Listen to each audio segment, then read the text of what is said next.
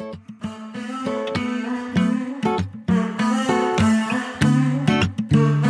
I, I get chills when I see your face. You smile, 嗨，各位亲爱的小伙伴，大家早上好，我是姚老师。今天的话呢，废话不多说，我们依旧会来学习一段来自于《绝望的主妇》第二季第二集当中的一段英文台词。首先呢，一起来听一下。I'm gonna start you on nitrazepam. That should do the trick. I'm gonna start you on nitrazepam. That should do the trick. 我先给你开些安定吧，这样应该会管用。I'm gonna start you on nitrazepam. That should do the trick. I'm gonna start you on nitrazepam. That should do the trick. 那么在今天这样一段英文台词当中呢，我们需要注意哪些发音技巧呢？第一处，start you 放在一起呢，我们可以有一个音的同化的现象。那么在这里呢，我们可以读成 start you，start you。然后呢，再往后面看，当 that should do 这样的三个单词呢，我们放在一起，前两者呢可以做不完全爆破，而后两者呢，我们可以做失去爆破的处理。那么此时呢，我们可以读成 that should do，that should do。 So, you'd say the abuse started a few years into your marriage? It, it started so slowly, I didn't realize what was happening. I mean, He'd slap me over some little problem, but he'd always apologize. Then it got worse.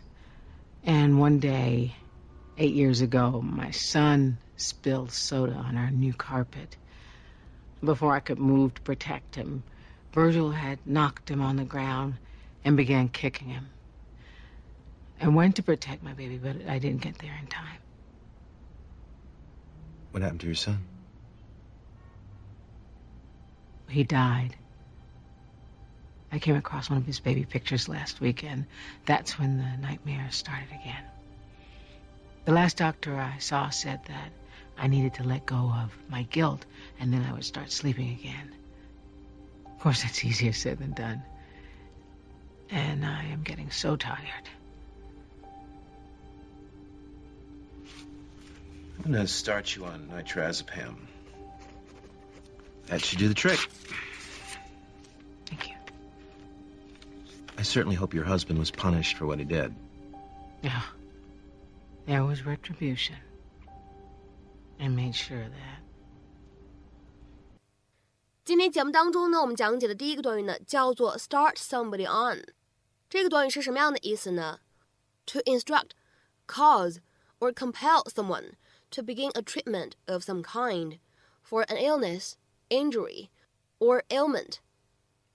指导、让 或者呢强迫某个人开始一种针对某种疾病、受伤的治疗。那么下面呢，我们来看几个例子。先从简单的开始。第一个例句呢，非常的简短。The doctor started me on antibiotics。那位医生给我开了一些抗生素。The doctor started me on antibiotics。下面呢，我们来看一下第二个例子。They are starting me on physical therapy next week to help my leg rebuild some of its muscle mass。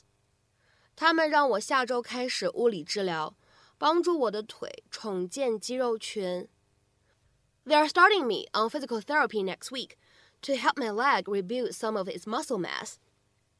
下面呢，我们再来看一下最后一个例子。I'm going to start you on a round of antibiotics. If you don't start feeling better in a few days, give me a call. 我给你开一轮抗生素， 如果你几天后没有好转，给我打电话。I'm going to start you on a round of antibiotics. If you don't start feeling better in a few days, give me a call. 那么下面呢，我们来看一下今天节目当中呢要来学习的第二个短语是什么？它的话呢叫做 do the trick。这个短语的意思呢比较好猜，就是有用、起到作用、奏效、获得成功啊这样的意思。To do, accomplish, or fulfill exactly what is needed or sought after. 下面呢，我们来看两个例子，挺有意思的。第一个呢是关于做饭的。The recipe calls for pancetta, but I think this regular bacon should do the trick. 这个菜单要求用意大利咸肉，但是我觉得这种普通培根应该也能行。The recipe calls for pancetta, but I think this regular bacon should do the trick. 下面呢，我们来看一下本期节目当中的最后这个例子。The movie's plot, such as it is, won't go on to win any awards, but the gory special effects will do the trick for any fans of the horror genre.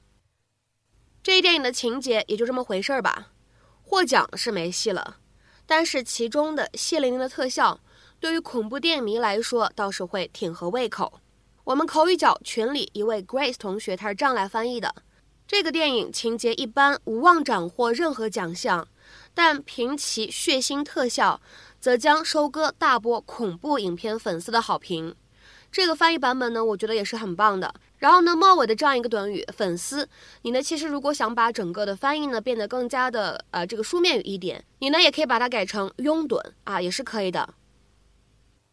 The movie's plot, such as it is, won't go on to win any awards, but the gory special effects will do the trick.